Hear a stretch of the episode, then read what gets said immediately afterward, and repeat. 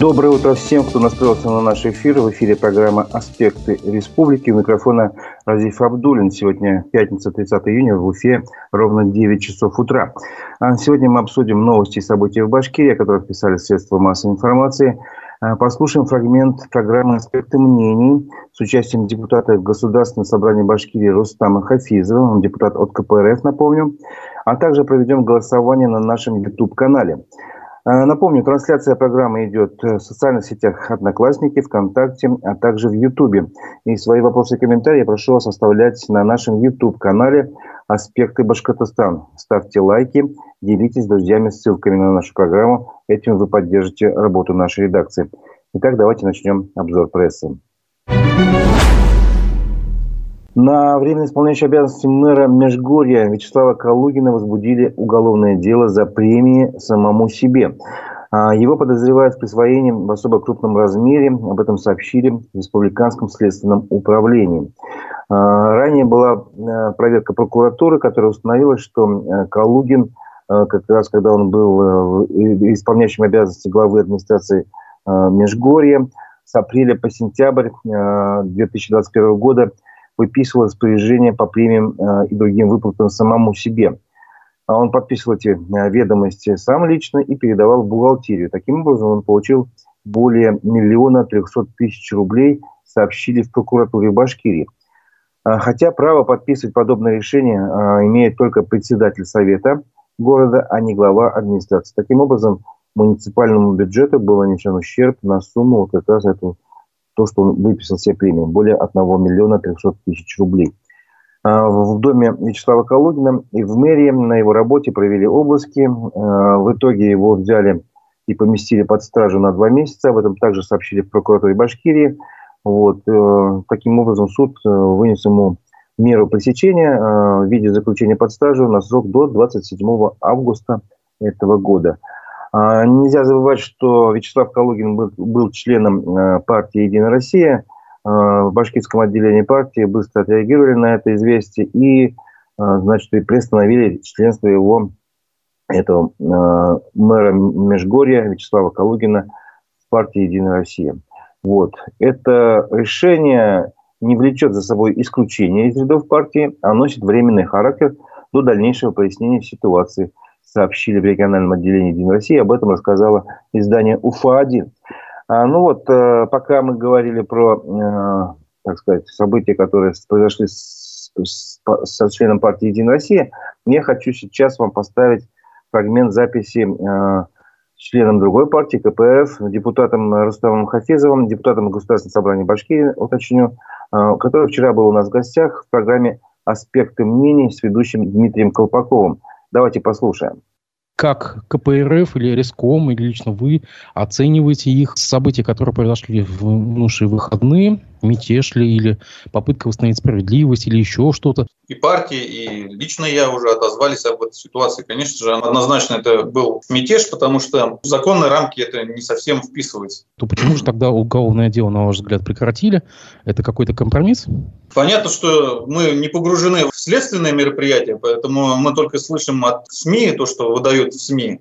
Понятно, что есть какие-то обоснования, что якобы не произошло то, что планировалось, поэтому не подпадает под уголовное дело, но это, как говорится, на совести следственных органов, ФСБ. Тут нам комментировать сложно. Как общество мы же должны как-то оценить, извините, несколько сбитых вертолетов, самолет, э, нефтебаза в Воронеже, захваченный штаб в э, Ростове. Как вот нам это все оценивать, общество? Я сомневаюсь, что общество как-то положительно это оценивает. Понятно, что э, людей за комментарии в соцсетях, какие-то высказывания несанкционированные митинги и пикеты могут на много-много лет посадить, а тут при таких обстоятельствах спокойно люди уходят, разрешаются в другую страну. Но тогда, если, как у меня начальник на госслужбе говорил, пусть безобразно, но однообразно должно быть. Ко всем должны э, одни и те же требования применяться. Тогда надо объявить, наверное, амнистию тем политзаключенным, которые себя считают политзаключенными, которые какой-то негативный отзыв оставили в соцсетях. Наверное, их надо отпустить, может быть, даже с реабилитирующими обстоятельствами.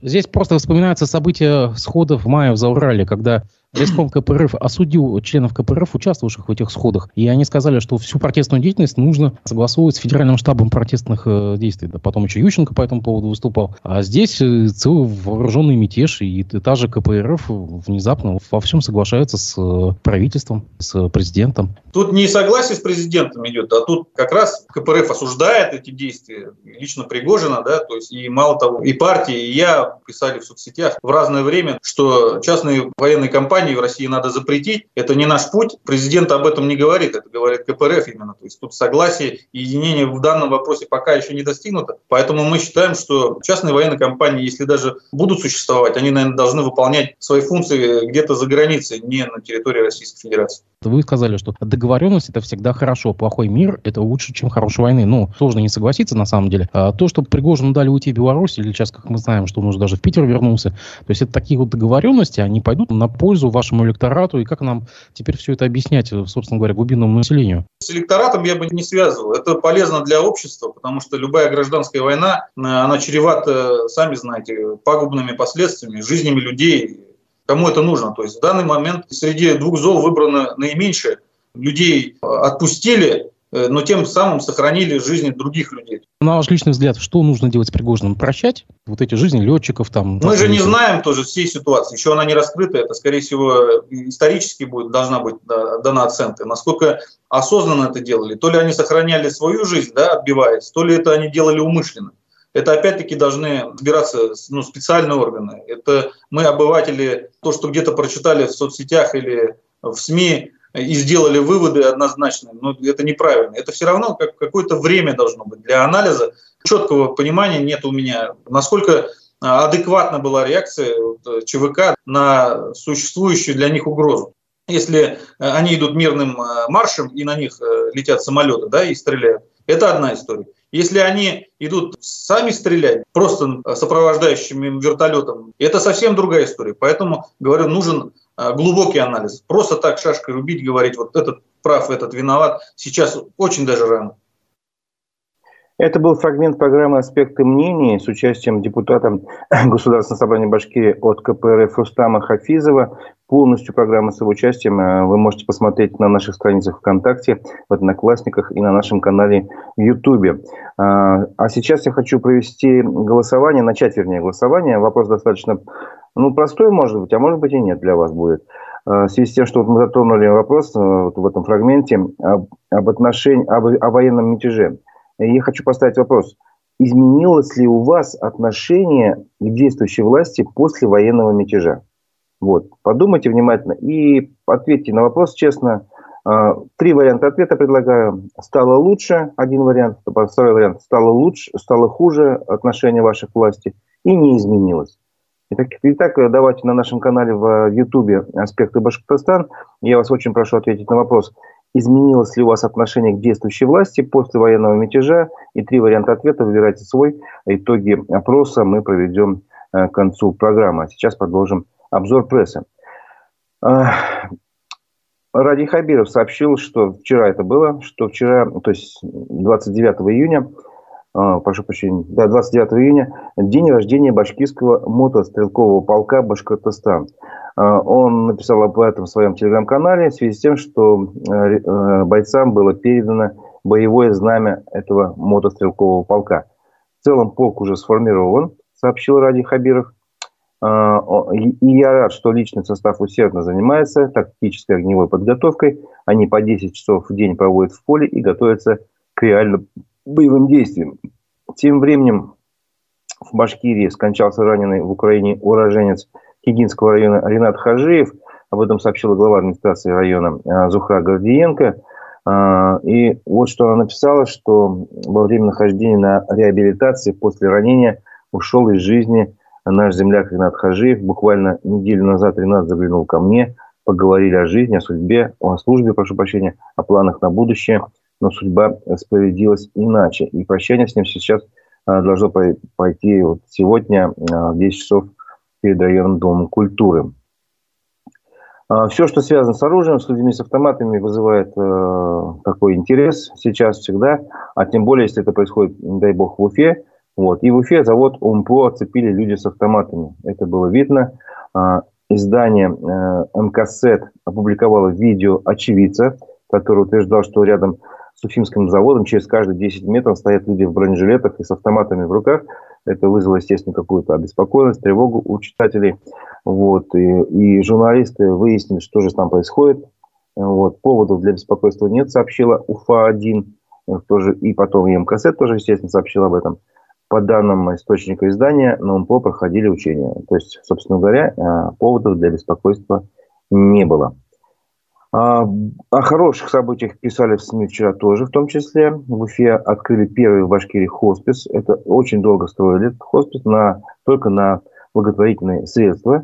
Вот. В открытии Уфимского хосписа 28 июня приняли участие председатель Совета Федерации э, Российского федерального собрания Валентина Матвиенко, глава Башкирии Ради Хабиров, естественно, и учредитель благотворительного фонда помощи хосписам Вера Нюта Федормесова, собственно, которая, а, который и предложила построить Уфи хоспис, и всячески она продвигает эту идею таких а, заведений.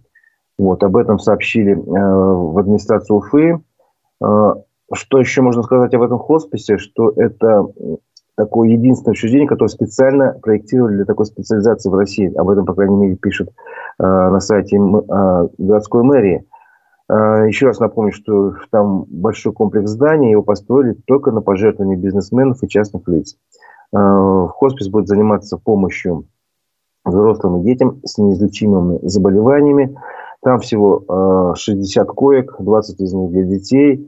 Потребность такой помощи испытывают, если не ошибаюсь, сейчас в цифрах, могу ошибиться, но 23 тысячи, мне в голове такая цифра э, держится. Я разговаривал с учредителями, э, с, с директорами, руководителями, прошу прощения, фонда э, хоспи, этого уфимского хосписа и фонда благотворительного, который такое же название носит, ну, где собираются, собственно говоря, деньги на его строительство. Вот. Ну, чем отличилась Валентина Матвиенко? Она подарила сертификат коллективу хосписа на оснащение оборудованием сенсорной комнаты учреждения. Сам хоспис первых пациентов примет 4 июля, об этом сообщил глава республики Ради Хабиров. А днем раньше, 3 июля, всех желающих, в том числе журналистов, э, приглашают на день открытых дверей с 12 до 15.00. А я э, убежден, что тем, у кого найдется время, это, конечно, понедельник, но тем не менее, с 12 до 3 часов найдите время, съездите, но не с пустыми руками. Посмотрите на сайт хосписа, наберите в интернете слова «Уфимский хоспис», и там будет э, заметочка как раз про открытие хосписа и какие нужды у них есть. Там у них, условно говоря, от мыльных принадлежностей всяких до э, ну, для более серьезных вещей, там, не знаю, э, медицинского оборудования вплоть до этого. Естественно, все, что в ваших силах, там много разных мелочей есть, которые можно спокойно приобрести и привести хоспис вот на этот день открытых дверей. Так что э, милости прошу, как говорится. А, еще одна новость э, федерального уровня. Правительство России выделило Башкирии свыше 2 миллиардов 100 миллионов рублей на оплату льгот по оплате, да, по оплате жилищно-коммунальных услуг. Вот так, на, на льготы. А всего на эти цели э, было выделено более 7,5 миллиардов рублей для трех для 37 миллионов регионов, сообщили правительство России. Видите, у нас достаточно большая сумма. А, деньги должны поступить в том числе и в новые территории России, Донецкую и Луганскую республики, Запорожской и Херсонской области. Речь идет о том, что федеральный бюджет а, предоставляет средства на оплату компенсации до 50% от стоимости жилищно-коммунальных услуг для федеральных льготников, инвалидов, ветеранов боевых действий, а также пострадавших из-за радиационных или техногенных катастроф, так называемых чернобыльцев в том числе. Вот. Напоминаю, что на нашем YouTube-канале аспекты Башкортостана идет голосование. Я прошу вас ответить на вопрос. Э, как изменилось или изменилось ли вообще отношение к власти после военного мятежа, который прошел, напомню, в эти выходные, в субботу? Варианты стало лучше, стало хуже, э, не изменилось. Э, в общем-то говоря, выбирайте. Очень интересно посмотреть на ваше мнение. Итоги голосования мы будем, будем подводить к концу программы. Это просто улыбнулся, потому что прочитал комментарии на нашем канале в Ютубе а, нашего слушателя, зрителя Если бы не аспекты, мы и не знали бы, что КПРФ в республике есть в то время, когда райкомы стоят закрыты. Но я думаю, это будет поводом для вопросов в очередной раз, когда у нас будет в гостях кто-то из э, этой партии. Хороший вопрос, хорошее замечание. Посмотрим, что скажут уважаемые товарищи из КПРФ. Продолжим обзор прессы. Э, представители руководства э, компании «Дюртюли Мелиаводстрой» и группы компании «Мехуборка» потребовали не допустить мусорный коллапс в Башкирии. Об этом сообщила наша редакция. Э, мы заметили, что на сайте Change.org появилось обращение, открытое обращение о ситуации в Башкирии. Во вторник оно появилось, 27 июня. За это время его подписали более 350 человек. И в этом обращении говорится, что 31 мая в адрес вот этого рекоператора Дюртюли Миляводстрой поступила претензия Минэкологии с предложением о расторжении соглашения об организации деятельности по обращению с твердыми коммунальными отходами на территории Башкирии в зоне деятельности рекоператора номер два. Ну, то есть предлагается расторгнуть договор и прекратить свою деятельность этому рекоператору. Собственно говоря, э, о том, что происходило далее, мы вам тоже рассказывали в эфире аспектов. Мы приглашали в эфир представителя этого рекоператора и председателя Союза экологов Башкирии э, Александра Веселова. В общем-то, и они примерно повторяют то же самое, что говорили в нашем эфире, но вот а, уже открыто на публику, как говорится, э, на сайте Change.org. А после получения вот этого уведомления, так скажем так, или претензии Минэкологии, на полигоны, которые арендуются этим рекоператором, э, произошли нападения, сотрудников компании силы вышвырнули, с них один полигон даже подожгли, говорится в обращении. Таким образом, к сегодняшнему дню вследствие противоправных действий деятельность э, Дёртюли Мелеводстроя частично приостановлена. Вот, и прикладывается подробная справка, где там говорится вообще об истории этой компании, об истории взаимоотношений этой компании с, местным, э, с местной властью, с действующей властью, вот, региональной. Вот. И по словам, а, по мнению авторов обращения, а, в Башкирии с 2019 года идет такой постоянный саботаж работы данного регоператора. Они приводят такие примеры. Например, а, они наблюдают процесс подстрекательства потребителей к написанию жалоб на рекоператора. Вот так, так они считают, что саботаж выглядит. Вплоть до рассылок бланков заявлений и возбуждения уголовных дел в связи с некачественным оказанием услуг, вот. А, что еще? Ну, что важно, рекоператор заявляет, что намерен отстаивать в суде свое право на осуществление э, своей деятельности в качестве рекоператора и просит оказать поддержку, ну, видимо, тех, кто прочитает это обращение э, и, возможно, надеется на руководство, не знаю.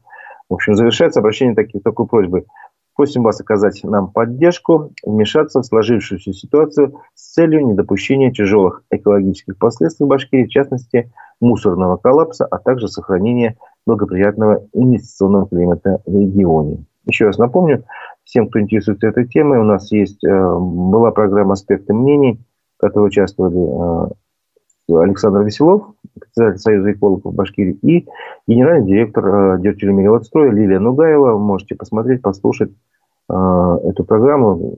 Чем она мне запомнилась, что в конце программы Александр Веселов предложил, э, ну, как раз, чтобы предотвратить этот мусорный коллапс, собрать межведомственный совет общественной безопасности с участием всех сторон конфликта для того, чтобы там все это обсудить и как раз предотвратить этот мусорный коллапс. Напомню, э, рекоператор Дюртюли Мелодстрой э, отвечает за уборку мусора в 12 районах и трех городах Башкирии. Еще одна новость э, связана с экологией тоже. Вчера об этом сообщила Русньюз о том, что в Уфе э, прошло заседание суда и рассмотрение иска об отзыве у башкирской содовой компании разрешение на сброс отходов в реку Белую перенесено в Советский районный суд Уфы. Вот. Вчера в Кировском районном суде рассматривался иск троих граждан из поселка Шихан э, под Тельтамаком, получается, к Росприроднадзору. Вот. Э, если кратко история этого вопроса, в свое время БСК получила разрешение на сброс отходов в реку Белая, но не сразу. Сначала им э, Росприроднадзор отказал, вот, потом э, компания обратилась в суд в арбитражный, и арбитражный суд удовлетворил иск компании и обязал прямо Росприроднадзор заключить договор о сбросе сточных вод. После суда, который прошел в Уфе в Кировском районе, в Кировском районном суде, руководитель регионального отделения экологической организации «Зеленая лига» Тамара Хабибулина, представляла интересы этих граждан, она сообщила, что иск был подан ими в связи с обмелением реки Белой. Поскольку уровень реки понизился, соответственно, и содержание веществ могло измениться, вот этих вот химических, которые содержатся в сточных водах, концентрация э, ядовитых веществ в реке могла быть превышена, вот поэтому она попросила суд направить запрос в Башгидромет об изменении уровня реки Белой на момент выдачи разрешения БСК и на данный момент. Кроме того, было заявлено ходатайство, чтобы привлечь к суду в качестве третьего лица Камское бассейное водное управление, которое э, как, как раз и разрешило БСК сброс, сам сброс стоков в реку Белую. Вот, сам иск был подан в марте этого года. Сначала в Стельтамаке, потом оттуда дело перешло в Кировский районный суд, и уже вчера а, дело было передано по подсудности в Советский районный суд а, Уфы по месту нахождения ответчика управления Росприроднадзора. Так что вот эта экологическая тема, это, этот судебный процесс еще будет продолжаться, будем следить за его ходом. Ну, следующая тоже судебная новость, скажем так, об этом сообщала наша редакция. Э, Айрата Дельмухаметова могут перевести из колонии строгого режима в крытую тюрьму. Э, об этом сообщили родственники аспектам. Напомню, что Айрат Дельмухаметов внесен в перечень экстремистов и террористов. Вот. Э, само судебное заседание должно состояться в Чите 3 июля. Вот, и там будет решаться вопрос как раз о переводе его из колонии в крытую тюрьму. Здесь надо пояснить, что в колонии условия содержания более, скажем так, мягкие, чем в тюрьме вкрытой. В общем, родственники пояснили, да, что крытая тюрьма – это более строгие условия содержания, жестче, чем колония строгого режима. Таких по стране несколько. Среди них в том числе есть Минусинск в Красноярском крае, куда его могут отправить, и есть во Владимирской области, они имеют плохую известность. Есть вероятность, что могут отправить туда. Ну, надо напомнить о личности Айрата Мухаметова для тех, кто, может, не помнит или подзабыл. А, почему он, во-первых, внесен в перечень экстремистов-террористов. Вообще, это политик такой а, еще с 90-х годов. Он был, по-моему, он даже возглавлял отделение партии «Демократический союз», в который входил в свое время Валерий Новодворская, кто помнит ее. А, вот он, он отмечался тем, отличался тем, что писал достаточно много таких публицистических статей, таких достаточно такого ну, объемного плана. Вот, и впоследствии за свои высказывания он осуждался неоднократно по различным экстремистским статьям. Напомню, в 2006 году первый раз был а, осужден к одному году лишения свободы условно за публичные призывы к экстремистской деятельности. В 2008 году он получил уже два года лишения свободы, снова условно, тоже за призывы к экстремизму и к массовым беспорядкам, то есть добавилась статья. В 2011 году был осужден к шести годам лишения свободы по обвинению в разжигании национальной ненависти, призывах к экстремизму и публичном оправдании терроризма за публикацией в газете «Майдан». Вот. Э, позже этот приговор ему смягчили до трех лет. Верховный суд Башкирии такое решение принял. Следующий, четвертый раз, в 2015 году, он был вновь приговорен к третьим, трем годам лишения свободы по статье об оправдании терроризма. И уже в пятый раз, в 2020 году, был осужден к девяти годам лишения свободы в колонии строгого режима за публичные призывы к экстремизму и публичное оправдание терроризма. Вот такой, знаете, экстремист-рецидивист, можно сказать, там, в кавычках, кто как считает, потому что в свое время а, организация «Мемориал» а, признала его политическим заключенным. «Мемориал», в свою очередь, сейчас тоже а, считает э, экстремистской организацией там, нежелательным агент и прочее. То есть, как бы, я сейчас могу быть не точен, но вот она в какой-то из этих списков точно входит. Перейдем к другим новостям. Э, МКСЭД Э, вчера вечером сообщил сначала, ссылаясь на свои источники, что глава администрации Калининского района Михаил Замурагин ушел в отставку. И источник сообщил изданию, что он был отправлен в отставку в связи с тем, что не смог справиться э, должным образом со своими обязанностями. Э, также издание сообщило, что отставка Замурагина может стать не последней, поскольку глава города Ратмир Малдиев намерен избавиться от неэффективных сотрудников, в том числе э, вскоре может последовать еще одна отставка, сообщило издание. Вот. Ну а позже поступили уже официальные сообщения, в том числе, например, УФА-1 со ссылкой на пресс-службу мэрии Уфы сообщила, что Музамурагин действительно подал в отставку. Он написал заявление об увольнении по собственному желанию. 29 июня, а последний рабочий день у него был 24 июня. Также было э, сообщено пресс-службой мэрии Уфы. Э, и можно добавить, что сегодня э, исполняет обязанности главы администрации Калининского района первый зам Дмитрий Миронов. Вот такие сведения, короче, из Уфы. А, про Уфу вчера говорили в, Комитете Государственной Думы по спорту. Там обсуждали подготовку к первым международным сурдлимпийским летним играм. Они должны пройти в Уфе с 23 июля по 2 августа. Вот. И там э, депутат Госдумы Рима Баталова, которая представляет Башкирию, сообщила, что для проведения игр в Уфе задействуют более 500 судей. Представляете, какой масштаб соревнований? 50 сурдопереводчиков и 200 волонтеров. Соревнования пройдут на 13 спортивных объектах республики. И э, соревноваться будут в 21 дисциплине. Напомню, что наших сурдолимпийцев э, не пустили на соревнования в Бразилию в 2022 году по решению Международного комитета спорта глухих. И последний раз, получается, наши спортсмены выступали на таких соревнованиях международных еще в 2017 году. Вот теперь, я так понимаю, правительство России решило проводить для них международные соревнования уже в самой России, приглашая спортсменов из других стран. И вот впервые такие соревнования будут организованы в Уфе, напомню, а, с 23 июля по 2 августа. Напоминаю, что на нашем канале в YouTube сейчас идет голосование. А, я прошу вас ответить на вопрос, изменилось ли у вас отношение а, к власти после военного мятежа. Три варианта ответа. А, стало лучше, стало хуже и, и не изменилось никак. Отвечайте, пожалуйста. Ставьте лайки, не забывайте, на нашем канале в YouTube. И итоги голосования подведем к концу программы. Что еще было из таких новостей?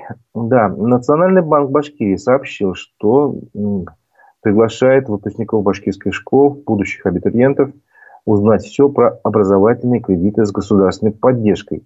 А вебинар пройдет сегодня, 30 июня, вот, э, начало в 15.00 на платформе Центробанка. Но все подробности вот этого, где что найти, как подключиться, есть на нашем телеграм-канале. Аспекты посмотрите, наберите Э, Нацбанк. Поиск, поисковики в Телеграме сейчас тоже можно находить э, через поисковик нужную новость. Вообще вчера мы об этом сообщали, поэтому не, не можно прокрутить просто на, на, назад ленту новостей и найти эту новость э, о том, что председатели, о, представители кредитной организации расскажут абитуриентам и их родителям, они тоже интересуются, я понимаю, кто и на каких условиях может получить кредит образовательный по ставке 3% годовых. Вот. Также можно будет задать и вопросы, которые вас интересуют. Я так понимаю, тема актуальная, потому что, например, ранее а, издание УФА-1 сообщало о том, что а, у нас в Башкирии а, годовая плата за обучение в башкирских вузах, годовая плата, составляет от 115 тысяч до 369 тысяч рублей. Я понимаю, что не каждый сможет эти деньги сразу заплатить, поэтому кому-то может и понадобиться такой образовательный кредит. Ну, в принципе, да, сейчас можно подвести итоги голосования. Э, на нашем YouTube-канале. Напоминаем, мы просили вас ответить на вопросы. На вопрос один. Э, изменилось ли ваше отношение к власти после военного мятежа? Очень интересно, как вы ответили. Итак, голосование закрыто.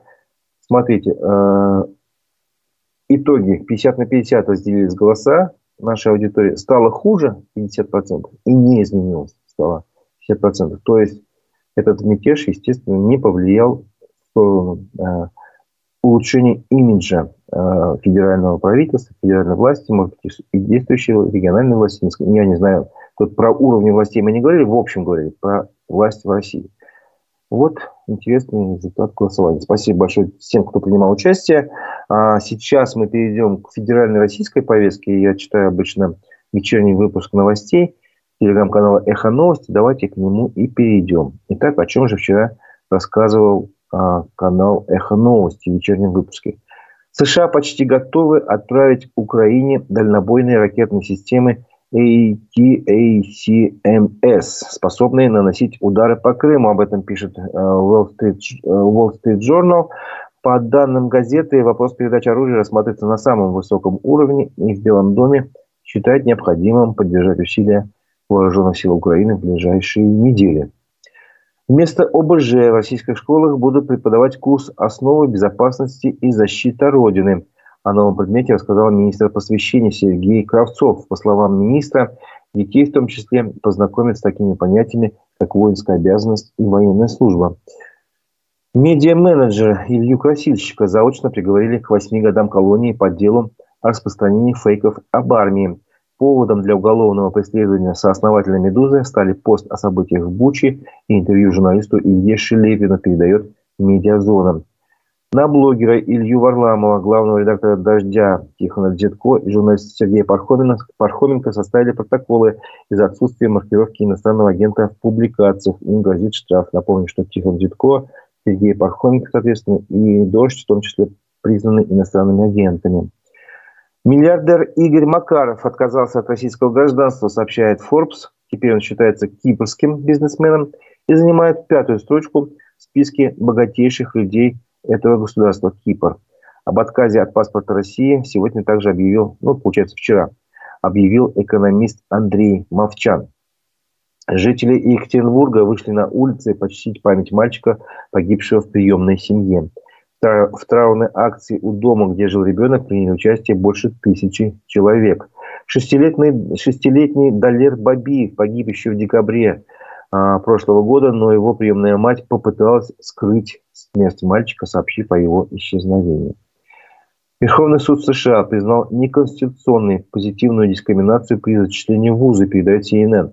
Речь идет о практике, которая позволяла руководству учебных заведений отдавать, предпоч... отдавать предпочтение представителям расовых меньшинств для сохранения этнического многообразия среди студентов. Это был, напоминаю, вечерний выпуск новостей телеграм-канала «Эхо новости». А, я с вами на этом прощаюсь, но мы, а, наша редакция не прощается. Слушайте и смотрите наш эфир после 11 часов. В 11 часов настраивайтесь на страничке ВКонтакте, в Однокласснике, на канал в Ютубе. А, будет программа «Аспекты мнений». Ведущий Дмитрий Колпаков пригласил в гости вице-спикера Государственного собрания Башкирии Рустема Ахмадинурова. Так что слушайте, задавайте вопросы на нашем канале в Ютубе. Вопросы принимаются, а так смотреть и слушать можно и в соцсетях Одноклассники и ВКонтакте. Ну, на этом я с вами прощаюсь. Это была программа «Аспекты мнений». У микрофона был Радив Алдулин. Всего доброго. Всего доброго.